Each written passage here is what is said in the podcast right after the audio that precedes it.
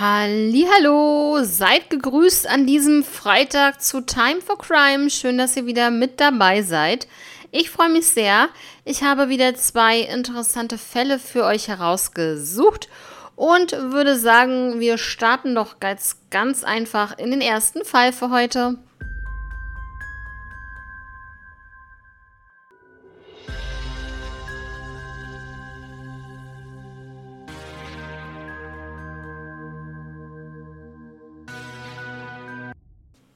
Im ersten Fall für heute geht es nach Kanada. Wir haben auch heute zwei Mordfälle. Das kann ich schon mal so viel sagen. Im ersten Fall geht es um den Mord an Shelley Connors aus dem Jahr 1993. 1993 war Shelley 17 Jahre alt und lebt in einem Apartmentkomplex in Nova Scotia. Am 29. Mai 1993 kam ihre Mutter nach Hause, aber Shelley war nicht da. Früher am Tag rief ähm, ein Chat an und da ging Shelley auch ans Telefon. 20 Minuten später verließ sie dann das Haus. Am einen Tag später, am 30. Mai 1993, gab es die Vermisstenmeldung und am 1. Juni 93 waren schon die Suchhunde unterwegs und suchten nach ihr. Und was soll ich euch sagen? Nach sage und schreibe sieben Minuten im Einsatz fand einer der Spürhunde eine Leiche in einem Waldgebiet, teilweise mit Ästen und Blättern bedeckt, ungefähr 400 Meter nur von dem Wohnhaus, von diesem Apartmentkomplex entfernt, in, der, in dem sie wohnte. Das Verschwinden. Bei ihrem Verschwinden trug sie Stiefel und ihre Jacke, eine braune Lederjacke und dazu Lederschuhe. Sie, äh, also die Identität ähm, ist dann sozusagen ja gelöst worden, äh, wer das dann war. Das war sie natürlich. Und nie wurde veröffentlicht, ob es einen sexuellen Missbrauch oder äh, gab oder die genaue Todesursache wurde auch nicht veröffentlicht. An den drei Tagen hatte es nämlich geregnet, also drei Tage nachdem sie verschwand, wurde sie gefunden und deswegen gab es da wohl keine keinerlei DNA-Spuren, die hier wichtig sein könnten. Und ähm, so wie wir das im letzten Fall hatten, deswegen verstehe ich es nicht, bei gewissen, gewissen Wetterbedingungen gibt, findet man einfach keine DNA-Spur mehr. Und in den letzten Fällen oder ne, es ist halt komisch, wenn eine Leiche zum Beispiel in einem Ge Gewässer liegt vielleicht auch über mehrere Tage oder mehrere Wochen vielleicht auch, dass es da trotzdem noch ähm, Fingerabdrücke und DNA-Spuren gibt. Das ist, will mir nicht so in den Sinn, aber wenn ihr da draußen euch da gerade mit dieser Materie gut auskennt, könnt ihr ja gerne einmal schreiben. Würde mich sehr freuen, dass ich da auch ähm, da mal ja höre, wie ähm, das überhaupt zustande kommt, dass man dort dann ähm, in so einem Fall dann auch noch trotzdem DNA-Spuren vorfindet. Ja, ähm, wir haben hier einen ersten Verdächtigen und zwar der Nachbar. Sie hatte über einen Freund diesen Mann kennengelernt und er war der Einzige, der keinen Lügendetektor-Test machen wollte und äh, er war auch der Einzige, der nach dem Verschwinden ähm, ja, sozusagen die Freunde auch so ein bisschen gestalkt hat, den Bruder gestalkt hat. Also alles so ein bisschen seltsam. Und im August 1993 wurde er festgenommen und auch gleichzeitig verhört, aber er wurde nie angeklagt. Ein zweiter Tatverdächtiger ist dann auch noch dabei gewesen. Und zwar ist es eine Person, die die Mutter kannte Und die ähm, Tat hat er anderen Personen gestanden, angeblich. Aber da wissen wir ja, dass wir da auch trotzdem vorsichtig sein müssten mit so, solchen Aussagen. Es waren halt nur Gerüchte, es gab keine Beweise für die Täterschaft und ähm, die Regierung hat eine Belohnung ausgelobt von 150.000 Dollar. Ja. Ja, mehr kann man dazu leider nicht sagen, finde ich ähm, ja auch äh, wirklich schlimm, dass sie da gefunden wurde, dass es keine Chance mehr gibt, sie noch leben zu finden, weil die DNA bewiesen hat, dass es sich hier um Shelly handelt und ja, also warum musste sie sterben? Das ist natürlich immer die große Frage. Warum muss ein Mensch sterben, ähm, wenn man sie in so einer Situation dann tot auffindet oder die Personen verschwinden? Da muss ja natürlich irgendwas vorgefallen sein. Kannte sie den Täter? War es eine Zufallsbekanntschaft? War es einfach nur, ähm, ja, es ist, gibt so viele Fragen und ähm, die man nicht beantworten kann. Das ist ja immer das Problem bei diesen Fällen. Jetzt kommen wir aber auf jeden Fall erstmal zum zweiten Fall für heute, auch ein Mord und zwar aus dem Jahr 1992. Es geht hier um den Mord an Natalie Jane Earp Pierman. Natalie wurde am 25. Dezember 1976 in Großbritannien geboren. Sie hatte einen zwei Jahre älteren Bruder namens John Ihr Vater arbeitete als Ölarbeiter und war halt dementsprechend viel unterwegs. Die Eltern ließen sich scheiden, als Natalie gerade einmal ein Jahr alt war. Im Jahr 1984 heiratete ihre Mutter dann erneut, und zwar Chris Pierman. Natalie war zu diesem Zeitpunkt acht Jahre alt. Und ähm, ja, die Eltern hatten mehrere gemeinsame Kinder. Chris Pierman arbeitete als Ingenieur und ähm, zu Natalie, zu diesem Zeitpunkt liebte Natalie Pferde und Ballett. Und sie wollte später mal, ähm, ja, das hat sie dann schon des Öfteren auch erwähnt, zur Luftwaffe. Sie hat natürlich die Anweisung von ihrem Stiefvater nicht so wirklich gut entgegengenommen. Sie rebellierte und ähm, Genau, also das Finanzielle in der Familie wurde wirklich sehr eng, da die Eltern halt noch mehrere Kinder bekommen haben.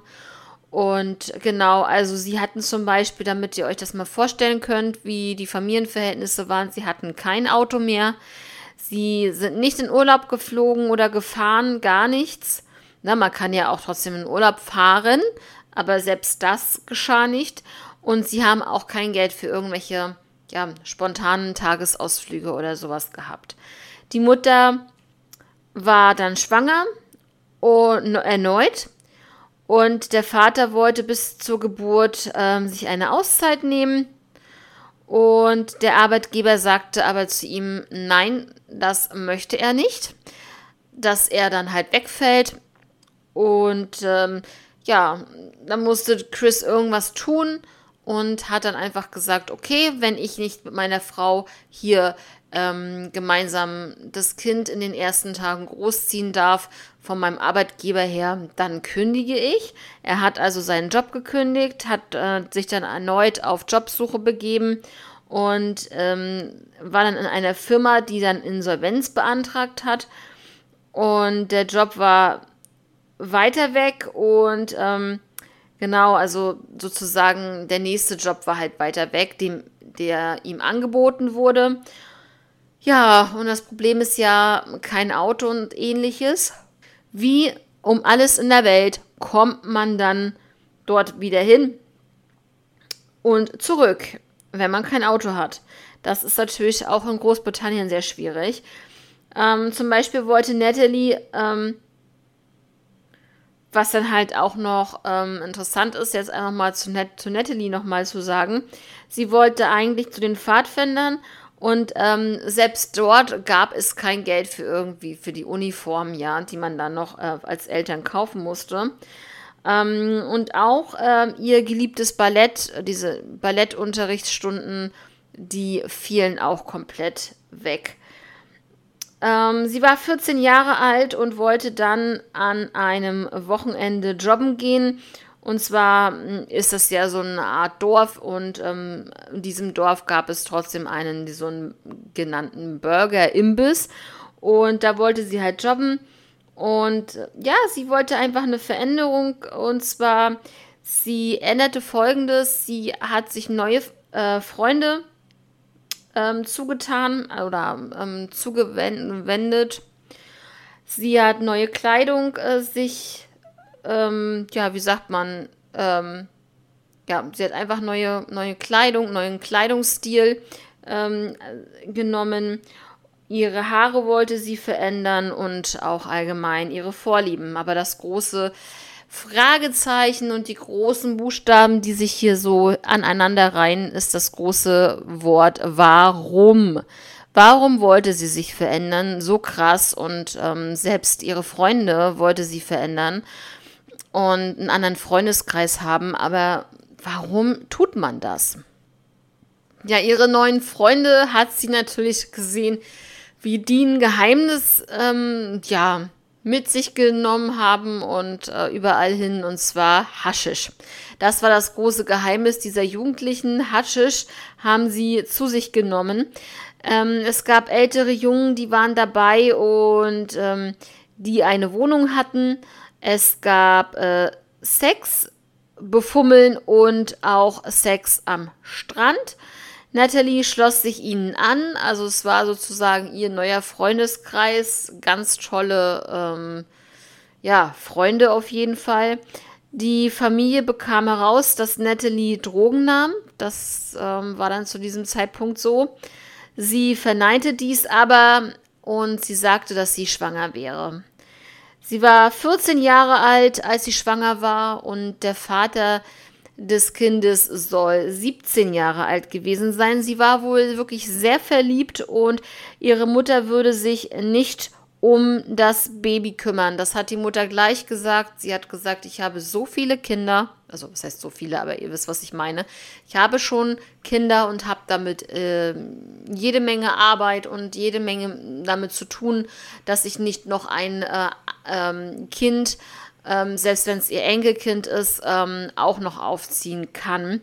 Ähm, was ich, muss ich ganz ehrlich sagen, voll verstehen kann. Ähm, wenn jemand mit 14 Jahren schwanger wird, selbst wenn es ungewollt ist und selbst wenn sie sagt, sie will es behalten, musst du dich trotzdem selber darum kümmern. Ja, ich verstehe schon. Natürlich in dieser Situation ist es besser, wenn man die Eltern hinter sich stehen hat und wenn ähm, die äh, sich ähm, nicht drum kümmern, sondern einfach, ich sage jetzt einfach mal dazu, ein Auge drauf haben auf dich und das Baby. Und ähm, ich kann die Mutter zwar verstehen auf eine, auf eine Art, dass sie halt mit ihren anderen Kindern schon zu viel zu tun hat, aber ich kann dann sie auf der anderen Art dann auch nicht verstehen, warum sie denn allgemein sagt, dass sie sich nicht drum kümmern will. Ne? Also ich meine, natürlich äh, man kann ja dann wenigstens kompromissbereit sein und sagen, du hör zu, du weißt, ich habe mit deinen Geschwistern jede Menge zu tun und mit Arbeit oder sonst was und Haushalt.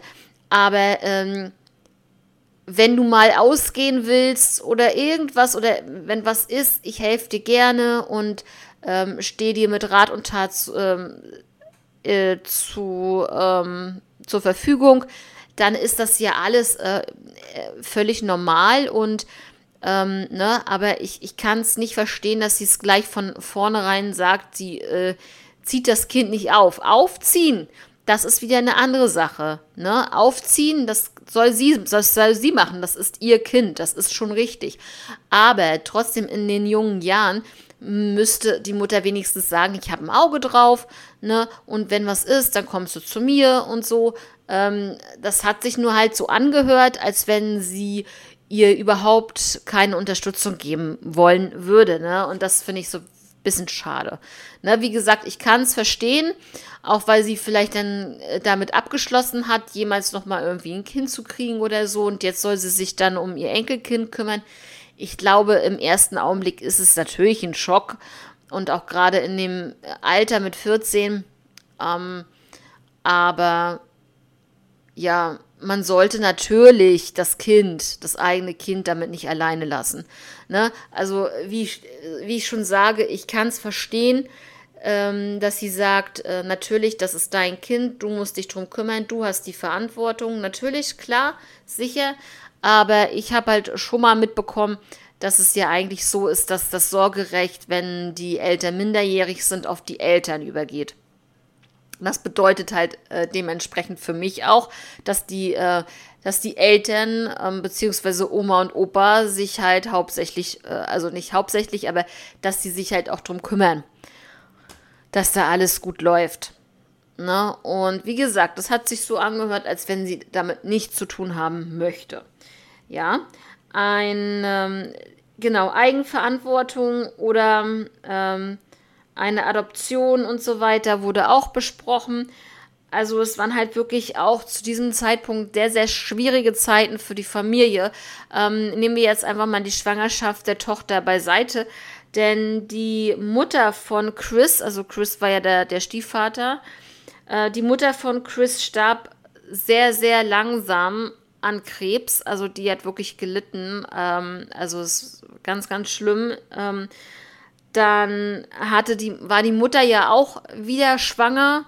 Ähm, zu dem Zeitpunkt, wo die Tochter schwanger war, war die Mutter schon wieder schwanger. Ne? Und äh, die hat dann äh, eine Fehlgeburt erlitten, die Mutter. Und äh, es hat auch einen Schicksalsschlag, ganz klar. Ähm, es, gibt dann, es gab dann wohl noch irgendwie Reibereien in der Familie mit Schlägereien oder Schlägen. Ähm, genau, und die äh, Polizei ist involviert worden und ja, sie ist dann halt in die Obhut äh, der Polizei gegeben worden, beziehungsweise, ähm, ja, ich sag jetzt mal vom Jugendamt. Natalie ähm, hasste ihren Stiefvater Chris, ja, und genau, sie ging dann halt in ein Kinderheim, deswegen, ne, sie ist dann aus der Familie geholt worden. Und im Kinderheim schnüffelte sie Benzin und dann kam halt der Tod ähm, der Mutter von Chris. Und Natalie wollte halt zur Beerdigung gehen. Also ich denke mal, dass sie einen guten Bezug zu ihrer ähm, Stiefoma, sag ich mal, hatte. Und sie wollte unbedingt zur Beerdigung gehen und sich verabschieden. Aber Chris wollte das nicht. Und das ist das, was ich nicht verstehen kann. Es ist ein Teenager. Sie möchte trauern. Sie hat vielleicht noch nicht so viele Verluste erlitten. Gott sei Dank. Ja. Aber äh, einem Teenager in der Trauer, die äh, das zu verweigern, zur Beerdigung zu gehen, wenn er das, wenn dieser Teenager das unbedingt möchte, finde ich richtig ganz, ganz schlimm. Finde ich sehr fatal. Das finde ich gar nicht gut, sage ich euch. Ne? Und ja, genau, aber ich bin einfach froh, dass sie sich anderen Leuten anvertraut hat und da ist dann halt Natalie zusammen mit den Sozialarbeitern ähm, zur Beerdigung gegangen und so konnte sie sich dann noch verabschieden. Also wären die nicht gewesen, wäre sie gar nicht zur Beerdigung äh, gekommen.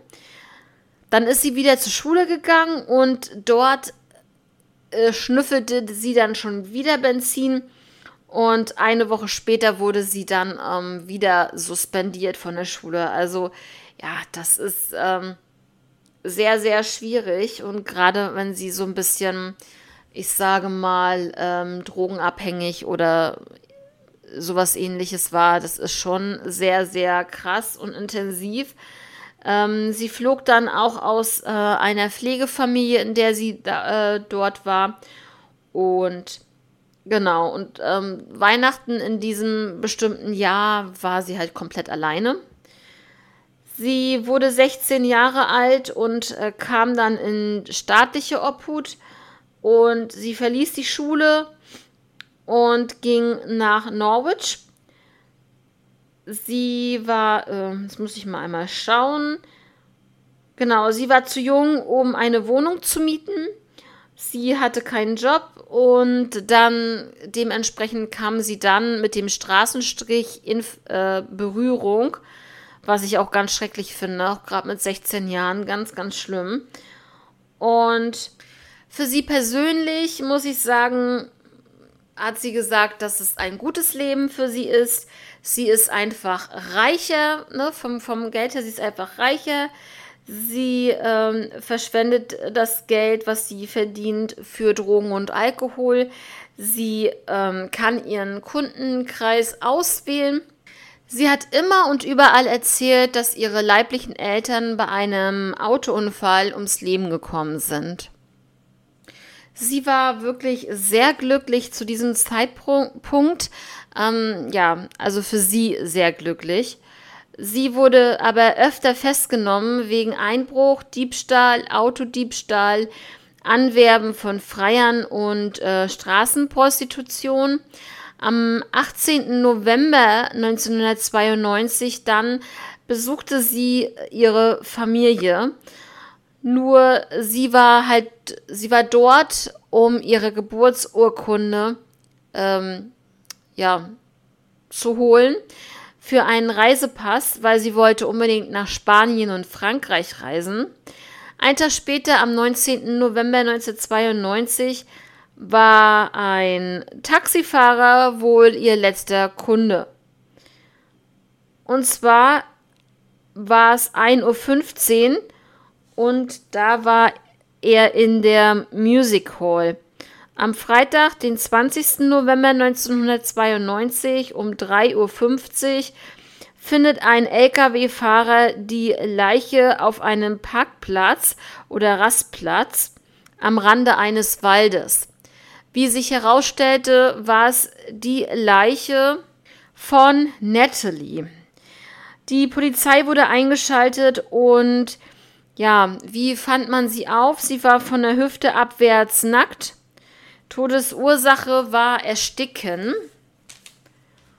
Und Todeszeitpunkt war der 20. November 92 zwischen 1.30 Uhr und 3.30 Uhr. Kurz vor dem Tod soll es zu sexuellen Handlungen gekommen sein. Es gab hier auch einen Spermafund ähm, und es wurde ein DNA-Profil erschaffen oder entwickelt. Ja, ihr wisst, was ich meine. Bis heute gab es aber in keiner anderen Datenbank, die es überhaupt zu finden ist, irgendein Treffer. 2017 war der 25. Jahrestag dieses Verbrechens und äh, deswegen wurde halt das, dieser Fall nochmal veröffentlicht. Neue DNA-Proben wurden genommen, aber da war es bis heute auch noch nichts weiter passiert. Und ähm, ja, über 30 Jahre ist dieser Sexualmord her. Und ähm, ja, Natalie ist wirklich so grausam zu Tode gekommen. Ich finde das wirklich, wirklich wieder mal widerlich. Na, sie konnte nichts dafür, dass sie auf, auf der Straße gelandet ist, ähm, dann drogenabhängig wurde, dementsprechend auf den Straßenstrich gehen musste, um sich das zu finanzieren. Aber sie hat immer gesagt, sie ist glücklich ähm, sicherlich kann das alles eine Fassade nach außen sein. Ähm, ich kann mir jetzt nicht vorstellen, dass irgendeiner wirklich so zu 100% glücklich ist, sowas zu machen. Aber ähm, jedem das seine, wie, wie gesagt, ne? Also das, äh, es gibt auch Leute, die ähm, das gerne machen, um Gottes Willen, ne? Es ist ja auch nichts Verwerfliches dabei.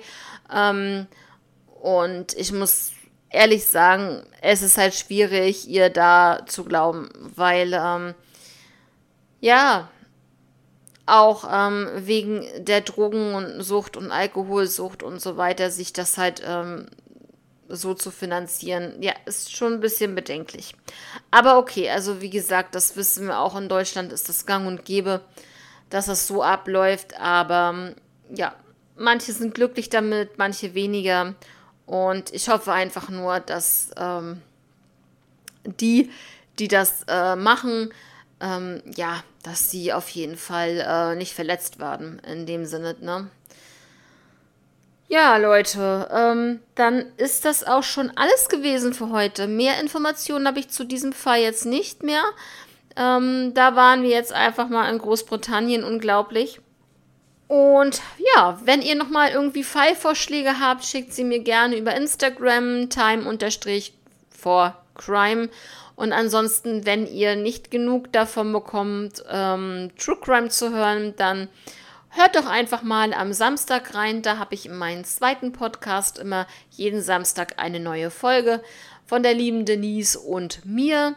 Und ja, da ist, ähm, könnt ihr gerne reinhören, wenn ihr wollt. Crime unterstrich for life heißt der Podcast.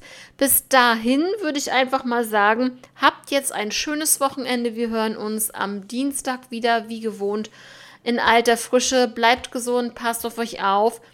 Habt viel Spaß und ja, schönes Wochenende. Bis Dienstag. Macht's gut. Ciao.